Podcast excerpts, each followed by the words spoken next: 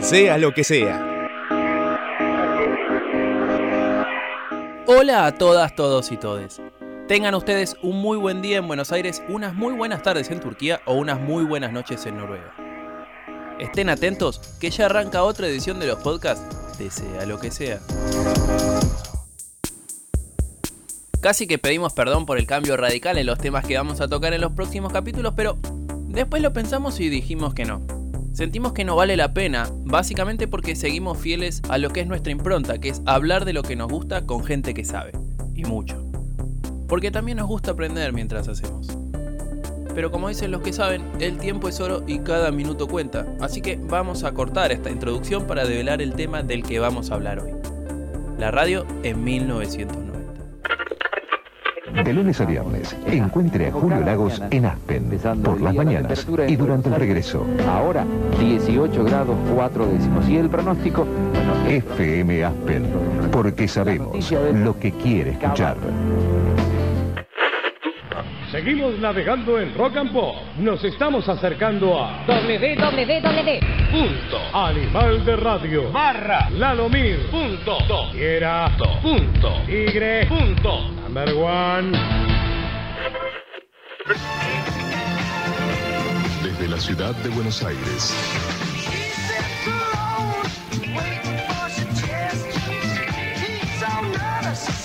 FM Hit. La radio es el medio por excelencia. Es, tiene, tiene tanta o más imagen que un televisor, te informa mucho más que un diario y está ahí. Y la radio de noche es una compañía y la radio de mañana está ahí. La radio está. La radio va a estar siempre.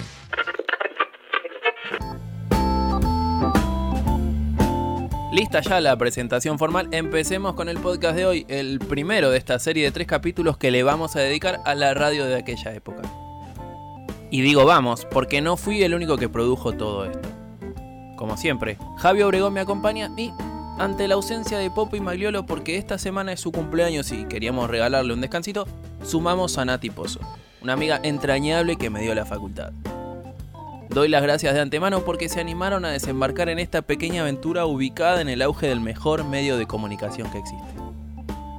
Pero para contar la historia como se merece, teníamos que hacerlo con gente que sea experta en esto de hacer radio. Sergio Ale, Gonzalo Núñez, Luis Itoshi Díaz, Daniel Giles, Alejandra Higa, Félix Muso Barrera, Mariana Quino y Juan Bindi son los nombres que nos van a acompañar durante estos tres episodios. Porque sí, porque queremos homenajear al mejor medio de comunicación de todos. El que más se reinventa, en el que puede generar los climas más profundos, el que más acompaña y también, ¿por qué no? El único en el que te podés vestir como querés. No sé, eso también lo hace importante para mí. Pero bueno, arranquemos de lleno con el podcast del día de hoy.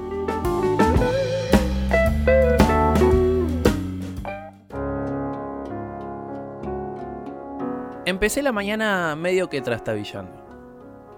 El sueño ya está acomodado después de tanto tiempo con esto del confinamiento, pero me sigue dando fiaquita levantarme. Dejé sonar el despertador con la radio hasta que junté fuerzas y lo apagué. Igualmente. Digo, lo apagué, pero en realidad le bajé el volumen porque acá, en esta casa, para ser sincero, se escucha radio todo el tiempo. A veces casi que deja de ser compañía y termina metiéndome en su mundo por completo.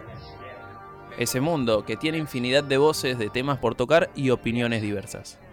Arranqué mi infancia con Ricardo Guasardi y Néstor Esclausero en Radio Rivadavia y hoy me la paso escuchando FM Octubre para ver qué puedo aprender porque los medios cambian constantemente y un productor tiene que tener el oído afinado. Son las seis, son las seis en toda la, toda la República Autónoma de Octubre. Bueno, sigo con el relato. Me hice el mate, amargo, por supuesto, pero a diferencia de todos los días, me decidí por cambiar de emisora. El turno esta vez fue para Radio Rivadavia.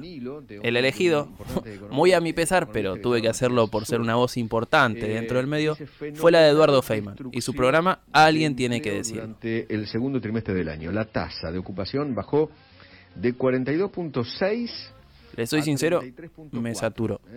Mucha información con tintes políticos demasiado notorios, algunos momentos con poco ritmo y columnas que la verdad tampoco me llamaron la atención.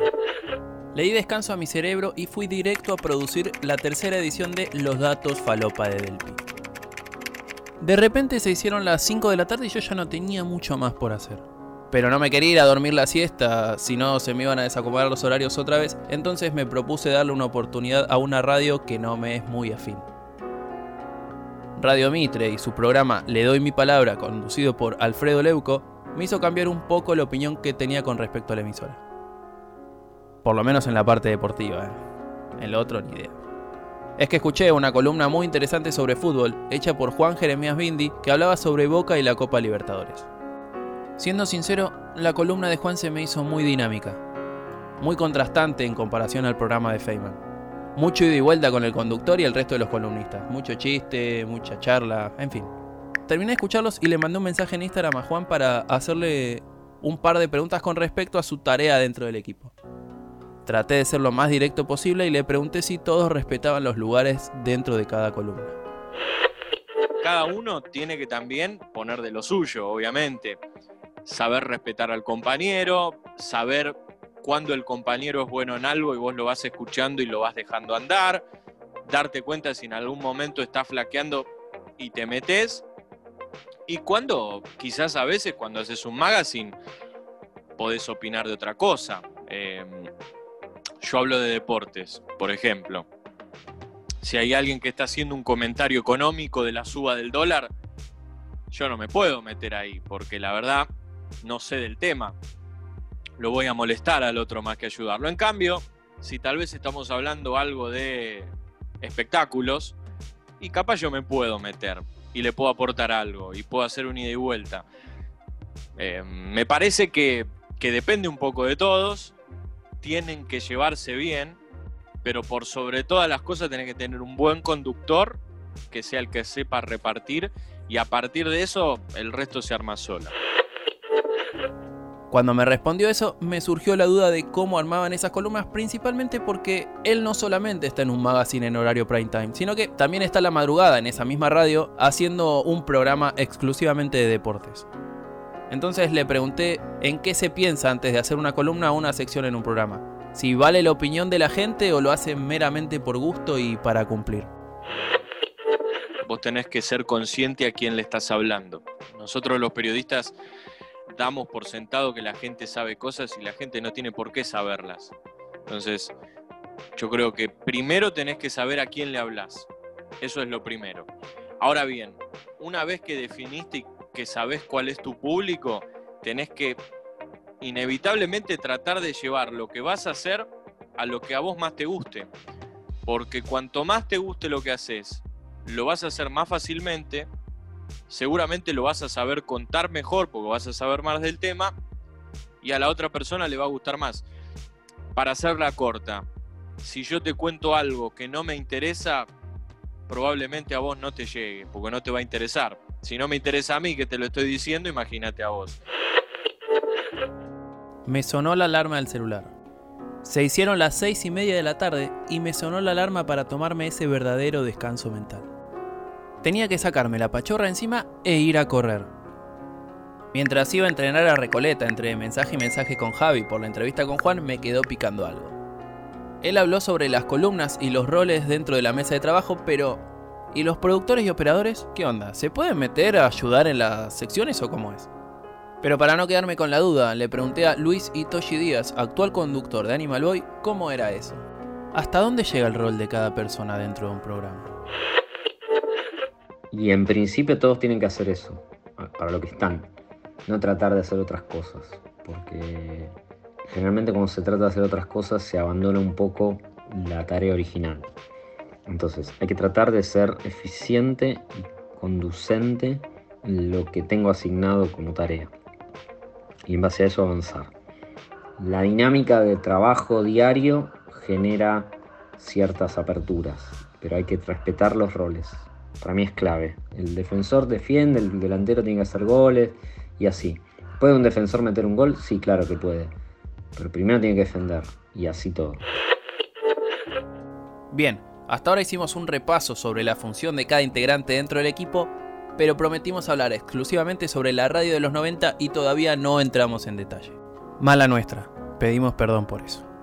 Ya estaba llegando a entrenar y mi plan era desconectarme por completo de las redes sociales hasta mañana. Sé que es medio raro lo que dije porque soy productor de radio y de televisión, pero lo sentía necesario porque yo estoy quemándome la cabeza a esta altura del año. Aproveché los minutos previos al entrenamiento para hacerle las últimas preguntas a Luis, quien trabaja en el medio desde finales de los 90, para preguntarle qué aprendió y de quiénes durante esa época, como para yo tener una mayor noción a la hora de reconstruir lo que fue el auge de este hermoso medio de comunicación que es la radio. Aprendí todo de los que escuchaba yo, de, de la REA, cómo conduce la REA, cómo lleva el ritmo de un programa, cómo siempre está de buen humor. Eh, de Mario ni hablar. Hoy es raro hablar de Mario. Sus apariciones no son tan felices, pero el modo que él hizo radio cambió y, y hoy, hoy lo siguen copiando. No sé, casi 30 años después hoy siguen copiando a Pergolini, ¿viste? ¿Y cuál es? Y esa mesa de apertura y ese, esa idea de tres personas como nosotros que hablan de, lo que les pasa. Eh, después hay radios que lo terminan arruinando eso, digo, pero la idea es, un poco de ahí.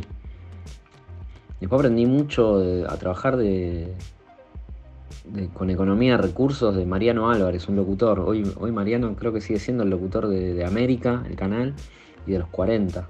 Porque no podíamos hacer mucho en Radio 1. Y así todo él hacía un gran show a las mañanas. Y me enseñó mucho Mariano Álvarez. Y después aprendí mucho viendo al Bebe Sanso. El Bebe Sanso en- me lo cruzo en el 2001 en Radio Show. Él hacía un programa a la noche, de 0 a 2. Mundo Sónico, que lo bancaba Sony. Y ahí entendí cómo se laburaba profesionalmente, con un productor que, que después terminé siendo amigo, Leandro de Martinelli, que le escribía un montón de cosas. Bueno, ahí, ahí hubo una gran escuela mía. Me fui a entrenar, pero antes le dejé la última pregunta.